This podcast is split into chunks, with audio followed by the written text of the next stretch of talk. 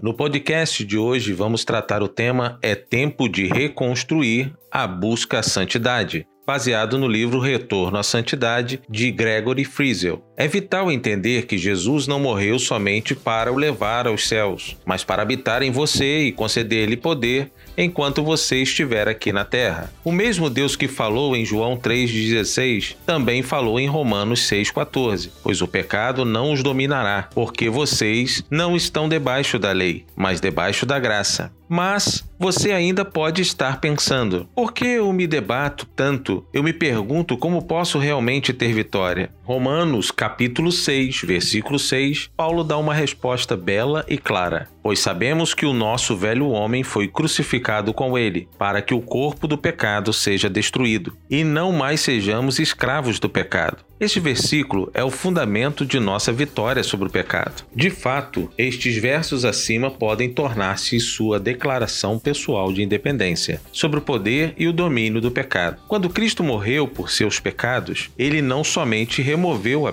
pena do pecado, mas também o poder dele. Através do Espírito Santo, o mesmo Cristo ressurreto habita em cada pessoa salva. A vida cristã não é ranger os dentes e, de alguma forma, tentar viver para Ele, mas é aprender a deixar que Ele viva através de você. Nós fazemos isto momento a momento através da fé na vida e no poder que em nós habita. Gálatas 2:20 descreve o que verdadeiramente é deixar Cristo viver em nós. Fui crucificado com Cristo. Assim, já não sou eu quem vive, mas Cristo vive em mim. A vida que agora vivo no corpo, vivo pela fé no Filho de Deus, que me amou e se entregou por mim. Percebe? Quando você recebe a Cristo, tudo o que ele conquistou na cruz está vivo e ativo em você, porque você está em Cristo. Sua morte, pagando a pena do pecado e libertando do poder do pecado, é uma conquista sua também. Jesus Cristo, com toda a sua vitória, literalmente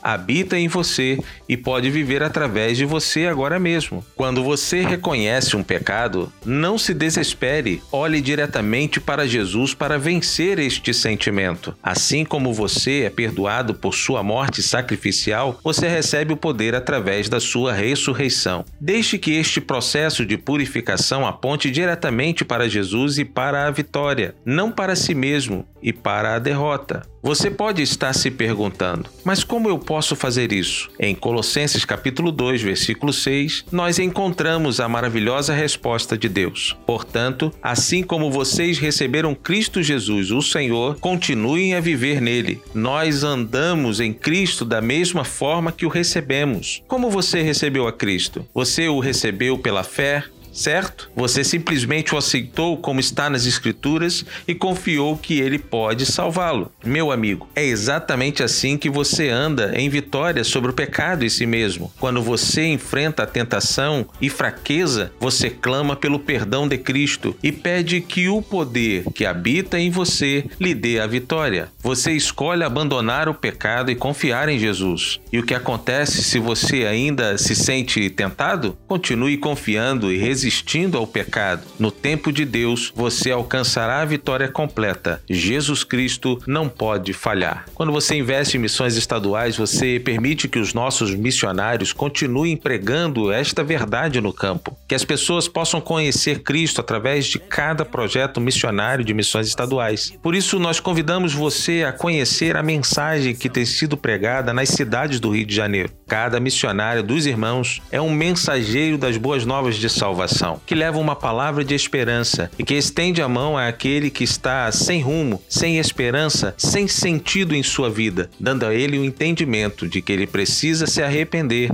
e confiar que Jesus pode perdoar os seus pecados. Invista na obra missionária no estado do Rio de Janeiro, invista na plantação e no fortalecimento de igrejas, invista nas capelanias e nos nossos projetos especiais. Junte-se a nós e que o Senhor te abençoe. Fique na paz do Senhor.